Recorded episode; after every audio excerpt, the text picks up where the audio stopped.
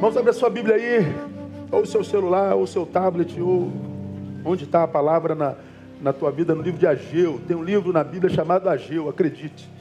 Ah, você que está com Bíblia de papel, Ageu está pertinho ali de Mateus e Lucas. Então pode procurar lá que você vai achar, tá bom? Entre Lucas e Marcos está Ageu. tá não, procura aí que tem. Deixa meu telefone aqui, cara. Se bem que o meu não é iPhone igual o teu, né? O teu não quer trocar, eu troco. Ah, Ageu é um profeta tido como um dos profetas menores, contemporâneo de Esdras, de Neemias e de Zacarias. Provavelmente nasceu no exílio, no exílio de 70 anos, e escreveu seu livro no ano de 520 antes de Cristo. E o livro de Ageu é o primeiro livro profético pós-exílico. Tentar situar você um pouquinho antes da gente ler o texto. Na época do, do livro de Ageu, de Ageu do livro, o povo estava debaixo do domínio persa que foi o período pós-exílico. Anos antes desse, desse tempo de, de Ageu, Nabucodonosor, que era rei de Babilônia, tinha conquistado Jerusalém e na conquista de Jerusalém derrubou o templo. Levou muitos levou muitos nessa, nessa conquista de Jerusalém, Nabucodonosor levou muitos judeus para o exílio, onde eles ficaram 70 anos sob o domínio de Nabucodonosor. Está tudo escrito na Bíblia lá, se você tiver curiosidade de ler a, a, o Velho Testamento, você vai conhecer a história todinha de Israel, que eu acho que vale a pena a gente conhecer. E lá estiveram por 70 anos. Depois desse período, Babilônia, que era comandada por Nabucodonosor, foi dominada pelos persas. Os persas quando dominam Babilônia, que dominava Jerusalém, movidos por uma ação de Deus, pelo rei Ciro, a quem Deus chamou de ser ungido. Os persas eram inimigos mortais também de, de Israel, mas Deus toca no coração de Ciro. Ciro permite que Israel, que estava sob o domínio de Babilônia, volte para Jerusalém, volte para casa, depois de 70 anos. E o povo que sai do exílio sai com a missão de reconstruir Jerusalém e de reconstruir o templo, que era o lugar da manifestação do Altíssimo. Então, quando Ageu escreve, ele escreve para esse povo que saiu do exílio. Portanto, ele é o primeiro profeta a escrever pós-exílio. Muito bem. Só que quando Israel voltou para Jerusalém, eles encontraram muita oposição, porque 70 anos longe, outros povos tomaram lugar, portanto, outras religiões foram fundadas, outros deuses eram adorados. Jerusalém deixou de ser a cidade santa, virou uma cidade cosmopolita, plural, sincrética. Então Israel, quando volta, descobrem que outros povos estão lá e eles tentam reconstruir o templo, mas o que, que acontece? Eles têm muita, mas muita, muita, muita oposição. Eles não encontram facilidade para cumprir a missão que Deus lhes deu, por primeiro, ao sair do exílio. Bom, quando eles voltaram para o exílio, ou seja, de posse da liberdade, saem libertos com uma missão. Acredita, irmão, todo aquele que experimenta libertação da parte de Deus, experimenta libertação para alguma missão. Ninguém é liberto por ser. Quantos aqui são livres em Cristo Jesus? Diga glória a Deus. Ele te libertou para alguma coisa. Não foi só para você ficar felizinho. Israel foi liberto com uma missão: reconstrua Jerusalém e o templo. Mas a gente está tendo dificuldade. O que, que o povo fez? O povo largou a missão e foi cuidar da sua vida. abandonam a missão de reconstruir o templo por 17 anos. Aí Deus levanta Ageu. Em Ageu, nós vemos Deus chamando o povo ao arrependimento. Arrependimento do que, pastor? Dos seus pecados? Não necessariamente, mas do abandono da missão. Do abandono da razão da vida para aquele tempo. Vocês foram libertos para isso. Eu salvei vocês do Império Persa para isso. E vocês abandonaram isso para o que a vida lhes foi devolvida. Então Deus levanta Ageu, não só Ageu, mas levanta também a Zacarias.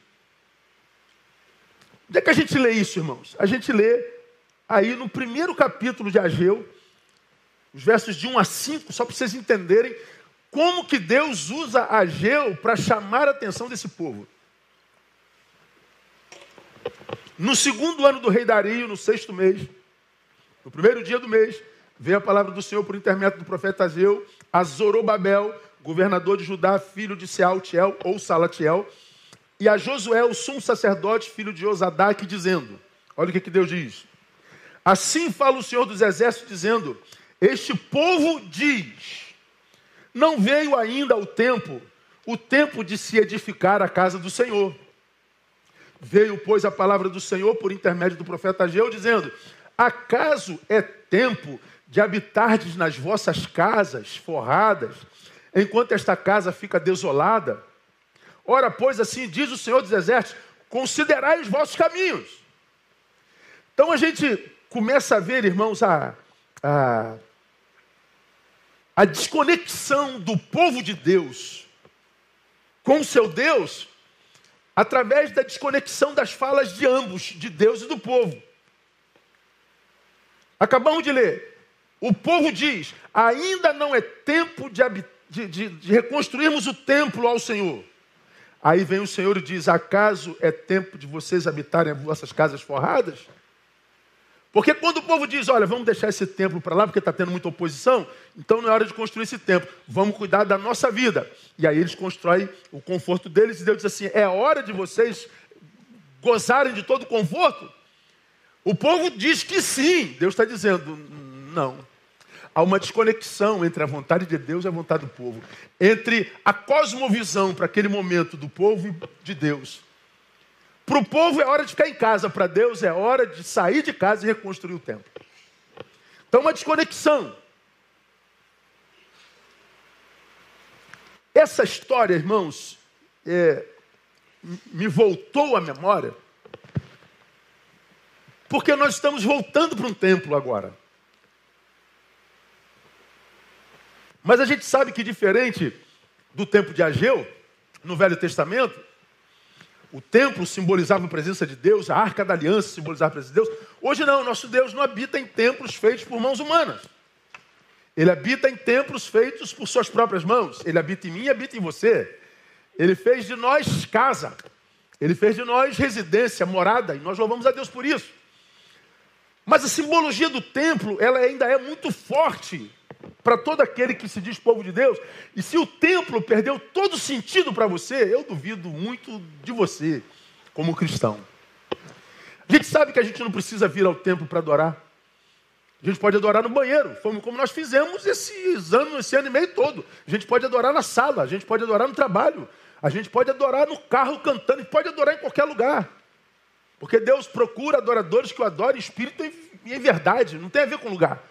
Mas o templo tem seu lugar na nossa relação. Por quê? Porque é o lugar onde a gente se encontra com Deus? Não. É o lugar onde a gente se encontra uns com os outros e juntos a gente adora a Deus. No templo a gente não, não, não, não, não busca o Senhor, a gente se busca. É quando nós temos a mais nítida sensação de corpo. É quando a gente se percebe corpo. Porque eu aqui do púlpito, você na sua sala, você no seu trabalho, você no seu carro, você lá na praia. Quanta gente assistiu a gente da praia, domingão. dar mergulhinho e voltava. Como é que tá aí? Qual louvor que tá? Já chegou na hora da palavra? Aí tu vê que na hora da palavra aumentava, né? A, a quantidade de gente, né? Aí tu tá mergulhando. Vamos ver, tem alguém aqui já assistiu o culto da praia? Só para eu saber. Ah, tem, tem, tem. Tô falando, o Espírito Santo me revelou, irmão. Tô ligado, né? Brincadeira. Então, ah, você está lá, pô, eu estou aqui na praia, a igreja está fechada, eu vou para a praia, não vai morrer não. Ah, mas você está ligado aqui. Agora, quando a gente vem para a igreja, a gente está recebendo a mesma coisa que recebeu em casa, mas nós temos essa, essa energia humana. Nós vivemos essa comunhão humana, nós temos essa sensação de pertença. É como quando a gente está na sala da nossa casa com os filhos no entorno da mesa. A gente pode comer sozinho. O que alimenta e faz manutenção da vida é a comida que está no prato sobre a mesa. Mas quando a gente está com a comida no prato sobre a mesa e com gente que a gente chama do lado, a coisa fica muito melhor. A gente compartilha, a gente encontra a natureza com a qual Deus nos criou. Ele diz lá no Éden: não é bom só, não é bom comer só, não é bom se divertir só, não é bom adorar só, é, não é bom nada. Sempre é melhor com. Então o templo, ele tem o seu lugar na nossa vida e na manutenção da nossa fé. Ele não é imprescindível, mas ele é importante. Esse povo vem de um cativeiro, diferente de nós. Nós não estávamos presos, nós não estávamos tranquilos, pelo contrário, nós estávamos em casa. Nós estávamos no conforto, assistindo culto naquele telão com a pipoquinha do lado. Alguém já assistiu o culto aqui com a pipoquinha do lado? Deixa eu ver aqui. Ó, tá vendo aí, ó? Pois é, o Espírito Santo me revelou também, irmão. Estava olhando aqui pelo, pelo buraco da tela, chegando na tua casa. Né? Então, aqui não tem pipoca, aqui não tem sol, aqui não tem nada. Você já está com frio, um monte de gente assim, ó, cara, que frio danado. Traz um casaquinho, tá, irmão? Traz um casaquinho. Eu sempre falo isso todos os anos, né? Então, e traz, bota na bolsinha ali e tal, porque eu transpiro demais, eu boto no máximo. Então, que se dane você. Ah, pois é, traz um casaquinho. Esqueceram, né, mano? Então, é, traz o casaquinho de casa, tá bom? Então, esconde um aí dentro do, no, no, jardim, deixa aí quando você voltar. Tal. Então, o templo, a gente tem esse senso de família. A gente, inclusive, se diverte. A gente se alegra, a gente sorri, a gente chora, a gente se emociona. E podíamos ver tudo isso em casa, e vivemos. Mas aqui é melhor, não é, irmão? É melhor. Viemos de um contexto diferente daquele lá. Naquele lá, o povo saiu com a missão de reconstruir o templo, que tinha um significado diferente do nosso. Eles abandonam o templo, ou seja, a ordem de Deus, a missão da vida, para cuidar de algo secundário, ainda que tenha a ver com a relação da vida. Porque quando Deus manda que cuidemos das suas coisas, Ele não manda que nós descuidemos da nossa. Esse não é o nosso Deus. Buscar primeiro o reino de Deus não é deixar de buscar o que é do nosso reino. Eu gosto desse equilíbrio de Deus, da palavra de Deus, eu gosto desse bom senso da palavra de Deus. Um Deus que diz: nem só de pão vive o homem, mas de toda palavra que procede da boca de Deus. Esse texto, nem só de pão vive o homem, também está dizendo: também de pão vive o homem. Só que não só. Então, quando ele diz busca primeiro, não só de pão busca, vive o homem, mas de toda palavra que procede da boca de Deus, ele está dizendo: abandona o pão e, e, e, se alimenta da minha palavra. Não, se você se alimentar da palavra e abrir mão do pão, você morre. Quando ele diz nem só de pão, ele diz também de pão. Quando ele diz busca primeiro o reino, ele está dizendo que tem o segundo, tem o terceiro, tem o quarto, tem o quinto, tem o milésimo. Ele fala de senso de valores, ele fala de equilíbrio. Esse povo desequilibrou-se na sua visão de mundo, porque houve uma desconexão entre o que Deus diz e o que o povo diz. Nós vamos ver as consequências disso. E aí, quando eu olho essa história, eu, eu trago para a minha vida, porque faço parte do povo de Deus e você faz parte do povo de Deus, eu vejo a conduta de um povo, portanto, de uma coletividade, mas nessa manhã eu me permito compartilhar com vocês algumas lições dessa história, mas lições individuais. Eu para mim, tu para tu. E que cada um de nós cresça a proporção da saúde do seu ouvido. Então o que, que eu aprendo com essa história aqui, irmão, do, do, do, do, do povo de Deus com Deus, ministrada pelo profeta Ageu? Primeiro, cuidado com as tuas certezas. Pode explicar, pastor? Eu sempre explico. Olha que coisa interessante, né? O povo fala cheio de certeza no versículo 2: Não veio ainda o tempo de se edificar a casa do Senhor. Olha a contundência. Não veio ainda o tempo de se edificar a casa do Senhor.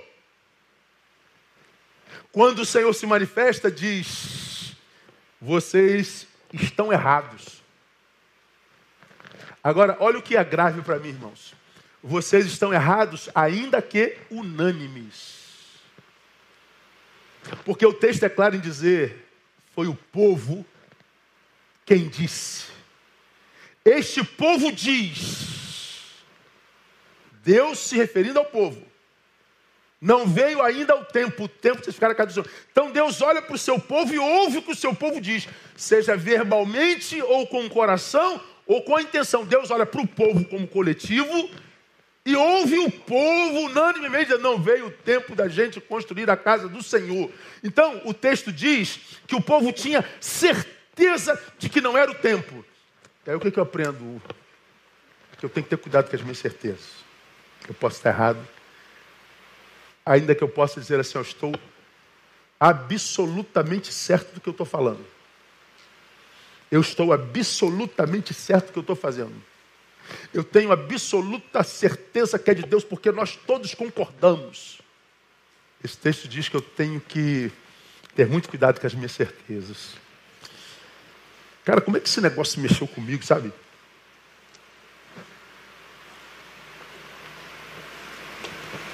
Sabe por que, que mexeu? Porque hoje, por incrível que pareça, irmãos,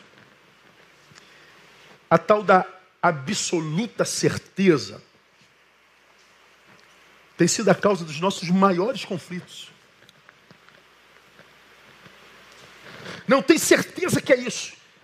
O outro que pensa completamente oposto diz: Eu tenho certeza que é isso. Engraçado, duas certezas absolutas. É assim que acontece, não é? Alguém está errado, não está? Porque eu olho para essa garrafa e digo: Eu tenho certeza que essa garrafa é de plástico. O outro diz, não, tem certeza que é de vidro. Alguém está errado. Mas ambos estão absolutamente certos de quê? O povo estava absolutamente certo que aquele momento não era o momento da casa de Deus, era o momento da nossa casa. Então eu estou em casa, completamente certo de que a minha casa é a vontade de Deus e não a casa dele. Isso traz consequências, porque a nossa absoluta certeza era um equívoco de diagnóstico.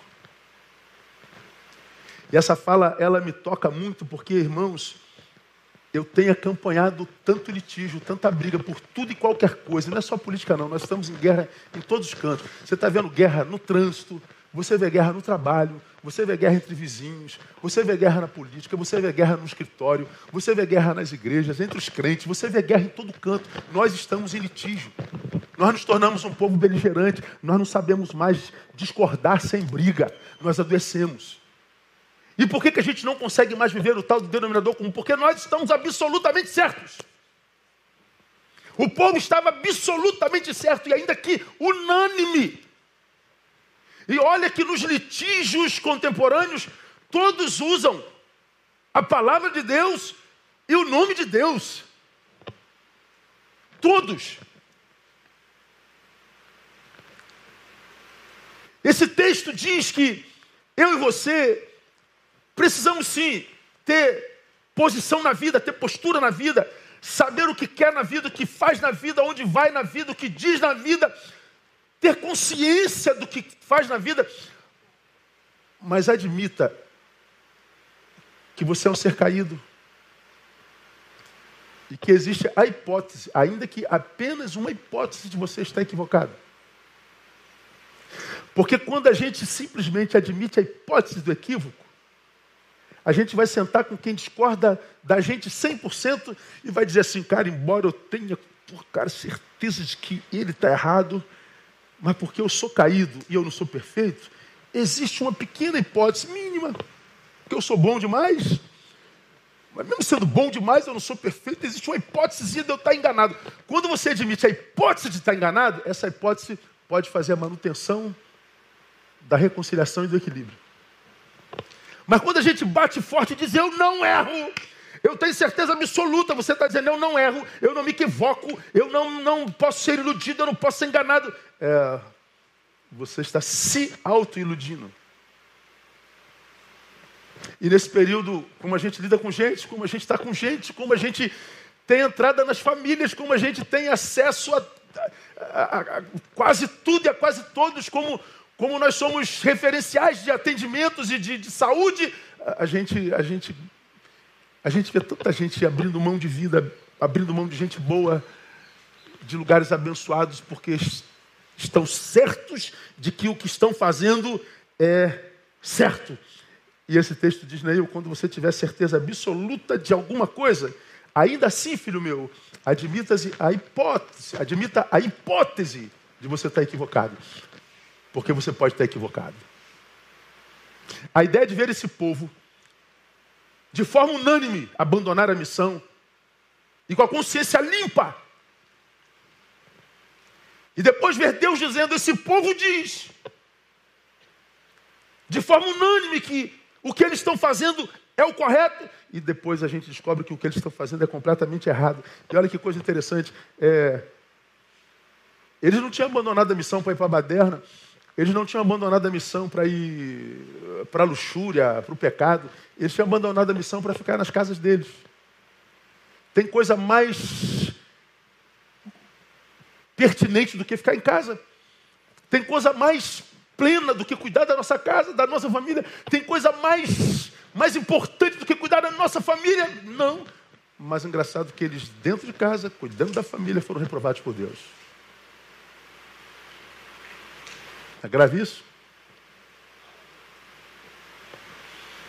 Cuidado com as tuas certezas. Ah, eu não preciso ir à igreja, não. Cuidado com as tuas certezas. Ah, eu não preciso é, e mais de uma vez não, cuidado com a certeza. Eu não preciso ler a Bíblia, cuidado com a sua certeza. Eu não preciso desenvolver o meu talento. Deus me deu talento, eu não estou desenvolvendo, até agora não aconteceu nada. É. Até agora não. Por que vai acontecer, pastor? Não tenho certeza. Mas vamos continuar lendo o texto. Vamos para a segunda lição. Segunda lição, não se iluda com teu conforto. Acaso é tempo, versículo 4, de habitardes nas vossas casas forradas, enquanto esta casa fica desolada? É tempo de vocês gozarem do vosso conforto, do vosso sucesso, inclusive da vossa liberdade? Enquanto a minha casa fica desolada? Então veja que Deus está acusando o povo de gozar do conforto que tem. Então, o nosso conforto não é necessariamente a aprovação de Deus. O nosso conforto pode até ser produto da bênção de Deus, mas como a gente gosta do nosso conforto pode nos levar à reprovação de Deus. A ideia do povo foi: bom, minha casa está pronta, minha casa está forrada, e para reconstruir o templo de Deus está havendo oposição à beça, tendo briga à beça. Bom, então vou entender que porque eu estou tendo muito problema, porque eu estou tendo muito antagonismo, porque eu estou tendo muita dificuldade, eu vou entender que Deus não quer que a gente construa a casa agora. Então vou gozar do meu conforto. O irmão, tu abandonou a missão? Não, está tendo muita oposição. Então estou entendendo que não é vontade de Deus.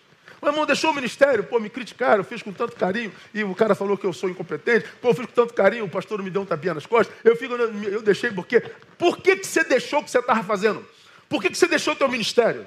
Por que, que você deixou a sua comunidade? Por que, que você não está desenvolvendo mais seu talento? Onde tá, está sendo usado o seu talento? Aonde está sendo usada a sua vocação? Onde está sendo usada a tua competência? Tem alguma coisa a ver com o reino? Não, pastor, porque eu, eu tentei, mas não me deram oportunidade, então estou gozando do meu conforto. Pois é.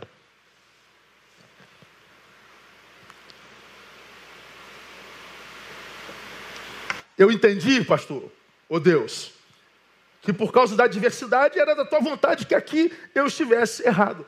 Esse, essa lógica de diagnóstico, esse, esse diagnóstico lógico, não é um, um, um diagnóstico dado pelo Espírito Santo.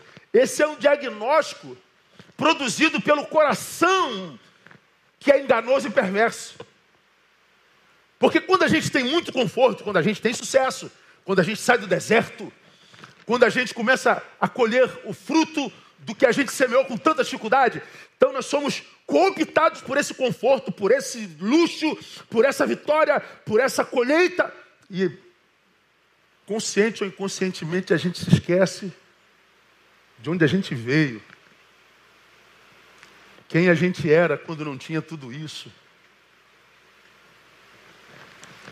Quem nos ajudou a nos tornarmos, para que nos tornando, fôssemos capazes de construir isso.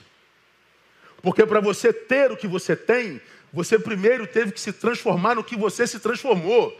E você não teve antes, porque você ainda não era alguém competente para ter isso tudo. E hoje nós temos, Deus abençoa, Deus dá honra, Deus dá glória, Deus dá conforto, e a gente vai abandonando a missão. A gente vai abandonando a missão. E a gente continua prosperando. E a gente está dizendo, Deus está me abençoando. Calma.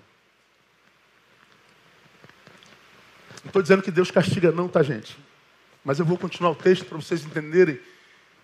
Porque eu acho que o que a gente consegue com tanto esforço, acho que nós deveríamos conseguir manutenir isso, manutenir isso, porque foi com muita luta, foi com muito esforço. Só Deus sabe o que você estudou, o que você fez, o que você ralou para ter o que você tem hoje, para ser o que você é. Só Deus sabe quantas madrugadas, quantas lutas, quantas guerras, quantos percalços Pô, e agora que eu estou desfrutando, pastor, o senhor está dizendo que, que Deus não está me aprovando? Não, o conforto pode ser bênção de Deus, mas a forma como você usufrui do teu conforto pode te reprovar diante dele, porque você pode, por causa do teu conforto, abandonar a tua missão, e você pode, no meio do seu conforto, ser reprovado por Deus. E a gente tem que pensar isso. Por que, que eu estou pregando isso aqui, irmãos? Porque no meio da, da, da, nossa comunidade, em qualquer comunidade, a gente vê tanta gente prosperando e à medida que prospera, abandona o Senhor tem nada a ver com a igreja local comigo, vocês me conhecem, eu não, eu não, não, não deixo de dormir. Fulano foi embora, meu trano foi embora. Cara, eu nunca fui dono de ninguém, então se fica, se vai, não é problema meu, é seu com Deus. Vocês sabem que nós somos uma igreja hoje, se 500 pessoas forem embora amanhã, está arriscado a gente não ver. Mas eu falo por cada um de vocês, tanta gente que a gente vê despencando do lugar da bênção, porque no lugar da bênção esqueceu-se do abençoador. Porque no lugar da bênção enterraram talentos. No lugar da bênção deixaram de ser disponíveis. E aí, porque o mundo roda, a gente muitas vezes está muito bem aqui, mas daqui a pouco a vida nos leva para o lugar do início. Meu Deus, o que, que aconteceu? Qual o pecado que eu cometi? Não cometeu pecado nenhum. Só enterrou talento.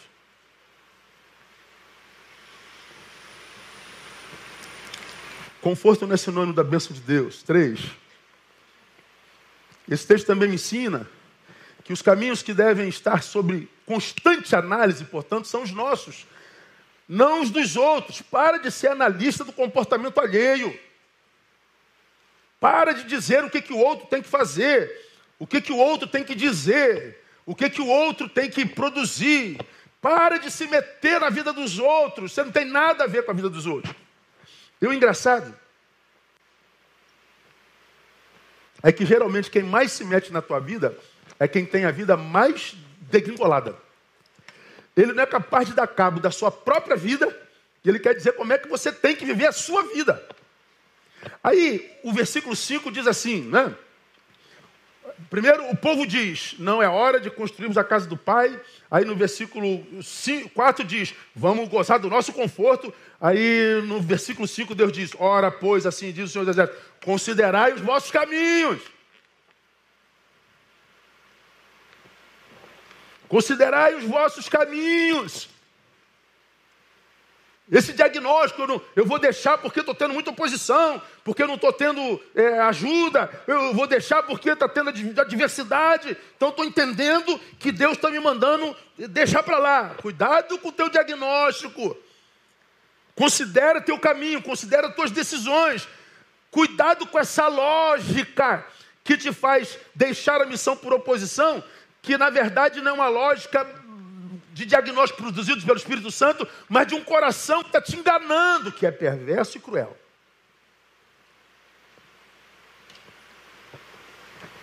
Por que considera os vossos caminhos? Porque há caminhos, vou ler para vocês agora, já preguei só nesse texto que eu vou ler agora. Há caminhos nos quais as bênçãos de Deus são tiradas pelo próprio Deus das bênçãos. Olha o versículo 6, irmãos, 6 a, a 11. Tende semeado muito, ó, recolhido pouco. Comeis, mas não vos fartais. Bebeis, mas não vos saciais. Vestivos, mas ninguém se aquece. E o que recebe salário, recebe-o para meter no saco furado. Ó. Vamos traduzir isso aqui. Tem semeado muito, recolhido pouco. Ou seja, não está faltando a semente. E a Bíblia diz que Deus dá semente ao que semeia. Então Deus está continuando a dar a semente. Só que você semeia e colhe pouco. Recolhe pouco, mas recolhe. Ou seja, de fome você não morre, não. Você só não vai ver transbordar. Comeis, mas não vos fartais. Ou seja, não tem ninguém passando fome, não. Mas parece que a comida nunca é suficiente. Há sempre falta na vida. Não é falta de comida, não, é falta de sentido geral. Vestivos, mas ninguém se aquece. É como se a gente estivesse no, no, no, Polo Norte, você bota roupa, bota roupa, bota roupa, bota roupa, e o frio permanece. Está faltando roupa? Não, é, é que nada é suficiente para você. Está sempre faltando alguma coisa. O que recebe salário, recebe para meter no saco furado. Ou seja, por mais que você trabalhe, pastor, eu trabalho, trabalho, trabalho, eu começo, começo, daqui a pouco acaba ali, eu tenho que fazer tudo de novo. Cara, meu Deus do céu, minha vida, se eu estou cansado, estou a ponto de explodir. É, é suprimento sem plenitude. Vamos continuar, versículo 7. Assim diz o Senhor dos Exércitos: considerai os vossos caminhos. Subi ao monte, trazer a madeira, edificai a casa, e dela me deleitarei, serei glorificado no Senhor. Ou seja, volta para minha casa. Aí o 9, ele continua dizendo: Esperastes o muito, mas eis que veio a ser pouco. E esse pouco, quando o trouxestes para casa, eu dissipei por um assopro. Por que causa? Diz o Senhor dos Exércitos: Por causa da minha casa que está em ruínas, enquanto correis cada um de vós a sua própria casa. Por isso os céus por cima de vós retêm o orvalho, e a terra retém seus frutos. E mandei vir a seca sobre a terra, e sobre as colinas, sobre o trigo e o mosto e o azeite, e sobre tudo que a terra produz, como também sobre os homens e os animais, e sobre todo o seu trabalho. Deus está dizendo: olha, vocês, quando secundarizam a missão, quando vocês secundarizam o reino, quando vocês só se preocupam em viver as próprias vidas, como que se não existem outras vidas, existissem outras vidas que dependessem de vocês, quando vocês cuidam da sua casa, mas não estão nem aí para a casa de Deus, para as coisas de Deus, ah, ele está dizendo: quem lhes dá a bênção sou eu e quem as pode tirar sou eu também. Eu que lido com massas, eu que lido com gente, eu que lido com pais de família, eu que lido com empresários, eu que lido com pessoas, eu sei o que eu estou dizendo. Gente muito boa, gente muito boa, gente muito boa, gente boa, gente honesta, mas a, vê a coisa degringolando. Meu Deus, é o diabo. Pode não ser, pode ser Deus retirando as bênçãos. Porque grande parte do, do, do crente moderno, que para mim a pior geração de crentes para mim do mundo é essa, nem o dízimo consegue dar, não consegue dar uma oferta. E tem a ver com dízimo e oferta? Não. Tem gente que nunca deu e a igreja nunca sentiu necessidade de Deus, a obra de Deus, ele vai fazer de qualquer jeito, comigo ou sem mim, contigo ou sem você. Não tem a ver com, com recurso, tem a ver com onde está o nosso coração.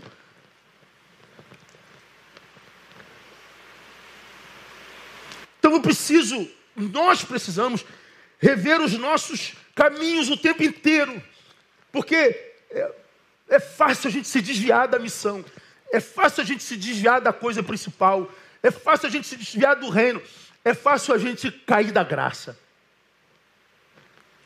Como disse Bonhoeffer, graça é aquilo a que se deve buscar sempre constantemente. Por que, eu tenho que buscar a graça sempre constantemente? Porque decair dela é muito fácil. A gente pode cair da graça para a religião, a gente pode cair da graça para o individualismo, a gente pode cair da graça para o egoísmo, a gente pode cair da graça que produz uns aos outros e coletividade para a minha individualidade, para o que é meu apenas.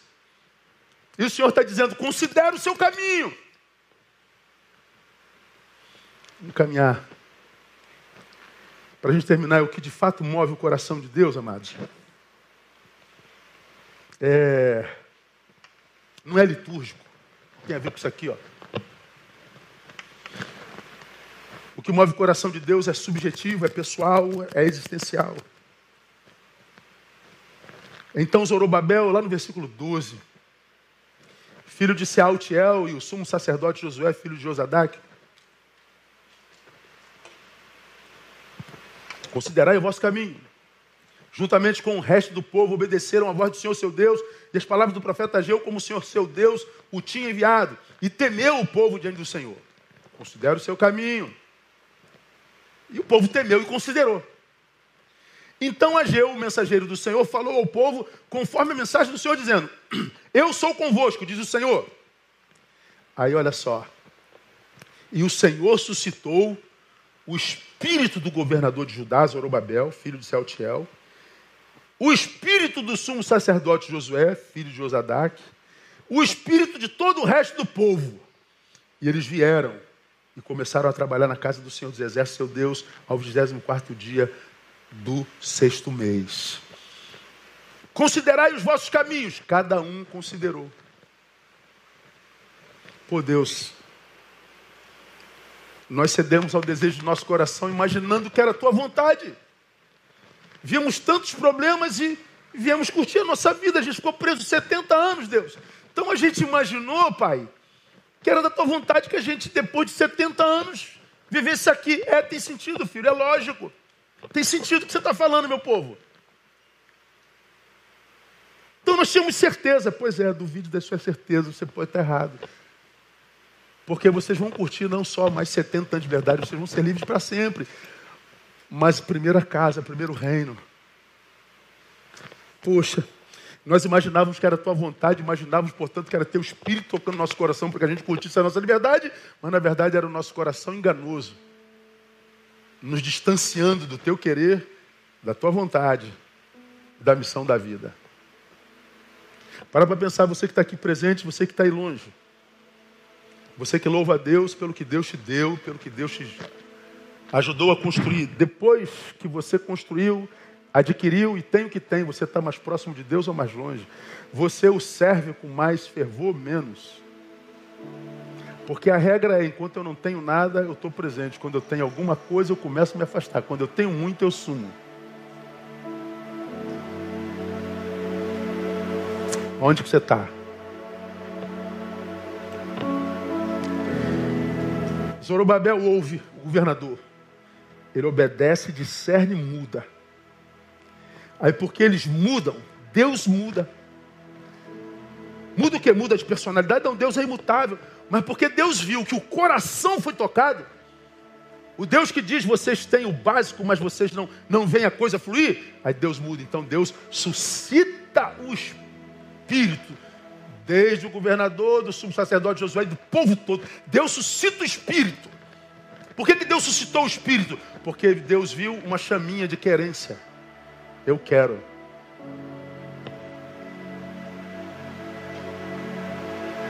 É por que Deus não faz direto? Porque Deus não é carrasco, Deus não é um, um patrão que diz vai me servir de qualquer jeito, vou acender a chama de qualquer jeito. Que se dane, meu filho, você não tem que querer.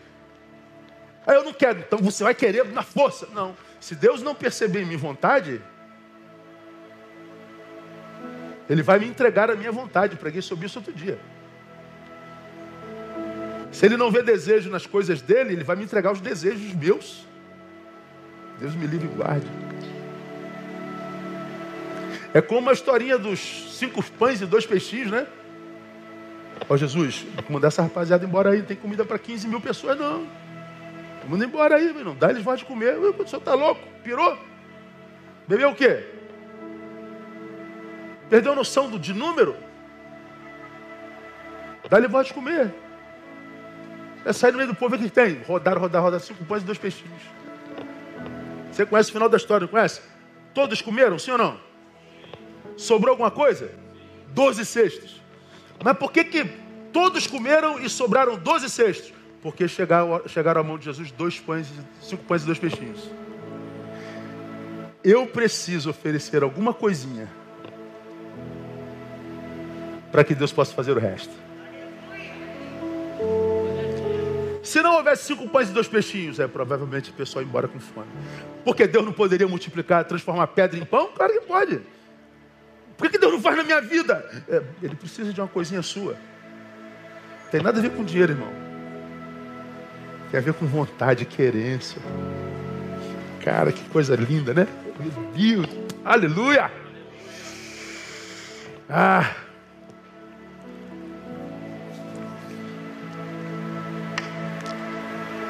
13, então Ageu, o mensageiro do Senhor, falou ao povo, conforme a mensagem, dizendo, eu sou convosco, diz o Senhor. Portanto, agora você vai comer e vai se saciar. Você vai se vestir, vai se aquentar. Você vai receber, e por menor que seja o seu salário, vai alimentar a tua casa, você não vai passar necessidade. Porque o Senhor é convosco. É o que ele faz, ele suscita, porque nós entregamos a ele um quê do nosso desejo. Deus só faz quando percebe em nós um verdadeiro querer. E eu termino para a gente cear, que eu imagino que todos vocês estão com cálice na mão. Cinco e último, a bênção de Deus não exclui a necessidade do trabalho. 2,4, ora pois, esforça-te, Zorobabel, diz o Senhor, e esforça-te, sumo sacerdote, Josué, filho de Josadaque, e esforçai-vos, todo o povo da terra, diz o Senhor, e trabalhai, porque eu sou convosco, diz o Senhor dos Exércitos. Portanto, a bênção de Deus não pode alcançar a vida do preguiçoso, a vida de Deus não pode alcançar a bênção do vagabundo, do que não quer trabalhar, do que quer ganhar dinheiro fácil. Eu estou debaixo da bênção do Senhor, mas se eu não trabalhar, a bênção não me serve de nada, não.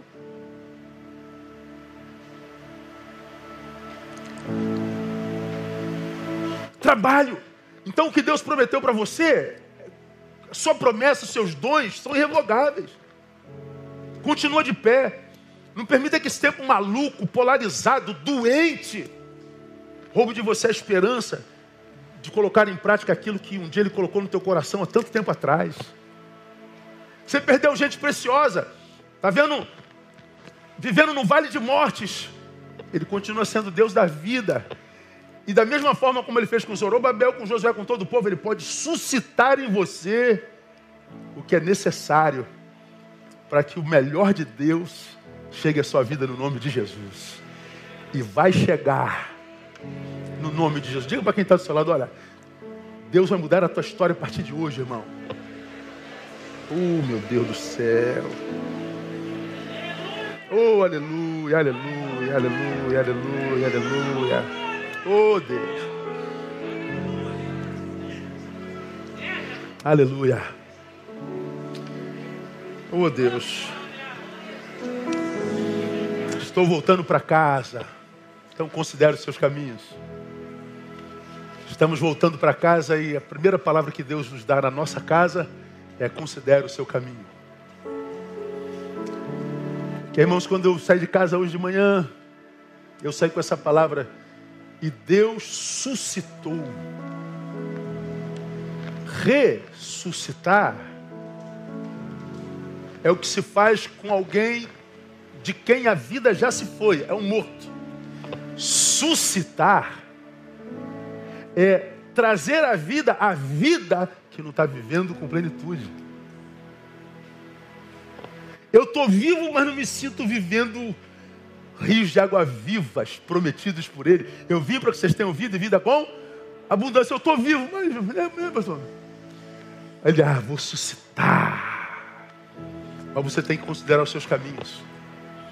Agradeça a Deus por onde você está, mas não esqueça de onde você veio. Porque Ele te deu talento, Ele te deu dom, Ele te fez corpo, Ele te chamou de filho e família. E é em família que a gente tem que estar. É em família que a gente tem que viver. Vamos orar. Pai, muito obrigado pela família Betânia.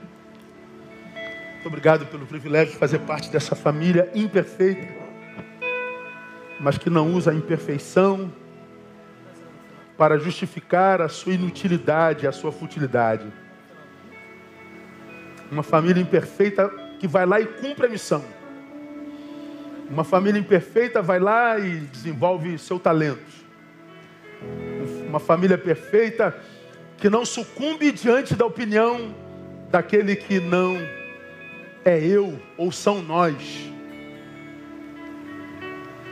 Uma família, ó Deus, que te ama mais do que qualquer ideologia. Uma família que continua a mesma, apaixonada por ti, e cheia de prazer em te servir e te adorar.